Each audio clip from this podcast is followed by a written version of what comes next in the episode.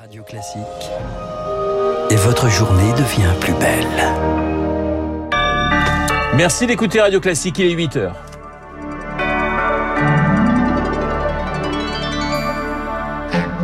La matinale de Radio Classique avec Renaud Blanc.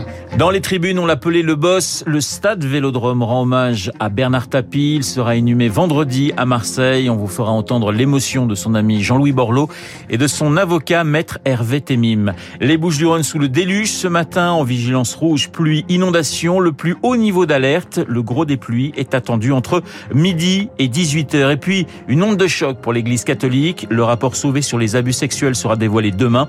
Il recense environ 3000 pédocriminels au sein de l'institution.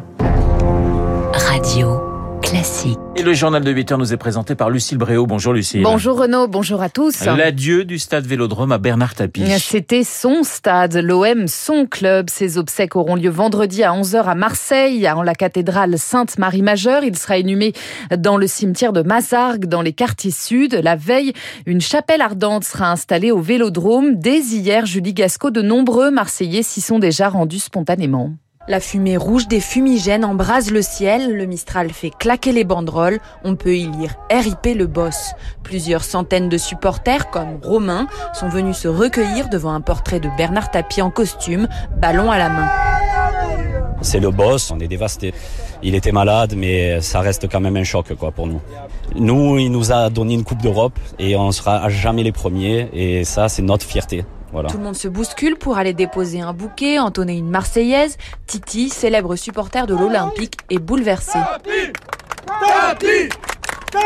C'était quelqu'un d'hyper gentil, de très affectif, du cœur sur la main surtout, parce qu'une fois en déplacement, les places de parkage étaient chères. Ils avaient été le voir, il avait payé toutes les places du parkage. Au milieu des supporters, Benoît Payan, le maire de Marseille, il promet un hommage populaire à Bernard Tapie. On perd un grand président de l'Olympique de Marseille, quelqu'un qui n'est pas né Marseillais, mais qui est devenu Marseillais, qui est devenu un Marseillais parmi les autres, qui a incarné sa ville. Il était solaire, il était rebelle, il était complexe, comme cette ville. Il a aimé cette ville et cette ville, elle l'a aimé. Une chapelle ardente sera dressée dans les heures qui viennent au stade Vélodrome et Bernard Tapie sera inhumé à Marseille. Julie Gasco à Marseille pour Radio Classique. Emmanuel Macron lui a choisi la Provence pour rendre hommage à Bernard Tapie. Dans une lettre publiée par le quotidien ce matin, il salue celui qui emmena l'OM sur le toit de l'Europe en 93 grâce à sa victoire en Coupe d'Europe. Une force, je cite, une rage de vaincre. Bernard Tapie, autant admiré que décrié, Lucille. Entrepreneur, chanteur, acteur, patron de presse, ministre, il a vécu mille vies, émaillé aussi d'affaires judiciaires. La Cour d'appel de Paris devait d'ailleurs rendre mercredi sa décision dans l'arbitrage controversé de son litige avec le Crédit Lyonnais. L'avocat Hervé Temim l'a défendu dans ce procès. Il se souvient d'une personnalité hors du commun. Je garde les fulgurances, le sens de la formule, le charisme, le combattant. C'est quelqu'un de tout à fait atypique dans la façon de travailler, de, de raisonner, de réagir. Il est, euh, il est vraiment, euh, il était j'en parle au présent, un type euh, tout à fait exceptionnel. Ce qui donnait euh, de lui publiquement, c'était ce qu'il était. Hein. Il était comme vous l'avez connu. L'avocat Bernard Tapie, Hervé Temim, joint par Stéphanie Collier. Même en politique, Bernard Tapie était inclassable. D'abord député des Bouches-du-Rhône, puis ministre de la ville de François Mitterrand. Son ami de 45 ans, l'ancien ministre Jean-Louis Borloo, se rappelle de ses débuts.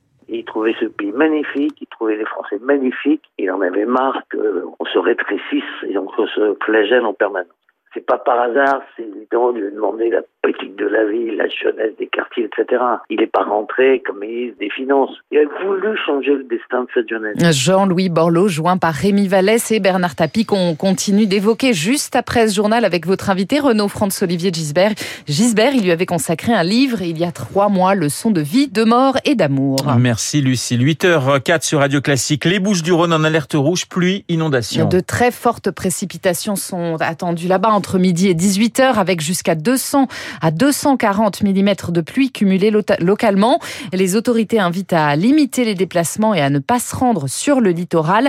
Alix Roumaniac, président de Prédict Service, la filiale risque de Météo de France. Un deuxième système orageux devrait arriver dans le coin de l'après-midi sur les mêmes zones. C'est surtout les intensités dans des zones extrêmement urbaines qui posent souci, donc avec beaucoup de ruissellement sur les, sur les routes.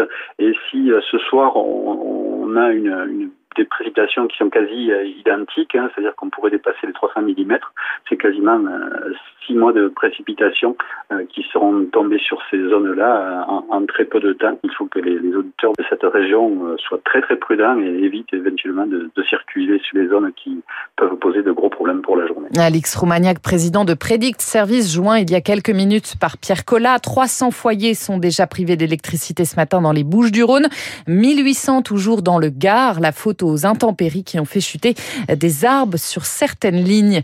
Fini le masque en classe pour les élèves de primaire de 47 départements ce matin, ceux où le virus circule le moins, où le taux d'incidence est sous le seuil des 50 cas pour 100 000 habitants. Dans ces départements, finit également la jauge dans les, yeux, dans les lieux qui accueillent le public, salles de sport, de concert ou encore boîte de nuit. Lucie, l'Église se prépare à l'onde de choc du rapport Sauvé. Il sera rendu public demain, le fruit de deux ans et demi d'enquête pour la commission indépendante sur les abus sexuels. Premier renseignement, il y aurait eu environ 3000 pédocriminels dans l'Église en 70 ans.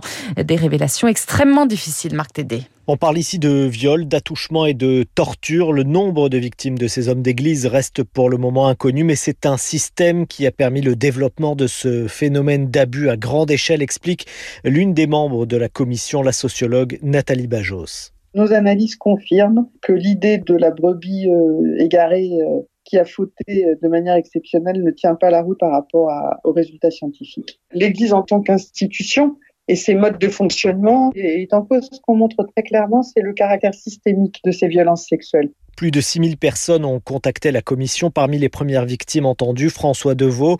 Il est l'une des victimes du père Prénat, fondateur de l'association La Parole Libérée, qui a lancé le mouvement justement de libération de la parole sur les abus au sein de l'Église.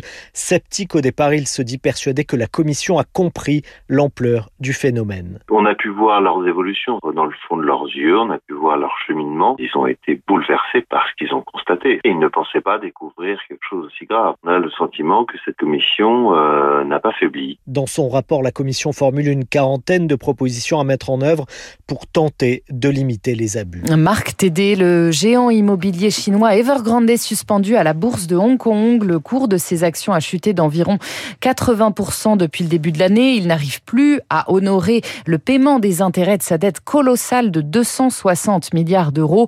La bourse de Hong Kong en chute de plus de 2% à l'ouverture. Le Japon a un nouveau premier ministre ministre. Ce matin, il s'appelle Fumio Kishida. Il vient d'être élu par le Parlement. Son nouveau gouvernement est attendu dans l'après-midi. La justice britannique se penche sur le naufrage du Bugalet Brace, ce chalutier français qui a sombré en moins d'une minute en 2004 au large de l'Angleterre. Une enquête publique prévue jusqu'en 22 octobre à Londres nourrit l'espoir des familles des cinq marins bretons décédés. Et puis Lucie, la saison des prix Nobel est ouverte. Et c'est celui de médecine qui sera décerné le premier aujourd'hui à 11h30. Favori, la hongroise Kathleen Carico et l'américaine Drew Weissman, pionnier des vaccins à ARN messager. Merci Lucille, on vous retrouve à 9h pour un prochain point d'actualité. Dans un instant, euh, Guillaume Tabar pour son édito politique consacré à Bernard Tapie et puis euh, Franz-Olivier Gisbert qui a publié il y a quelques mois Bernard Tapie, leçon de vie, de mort et d'amour aux presses de la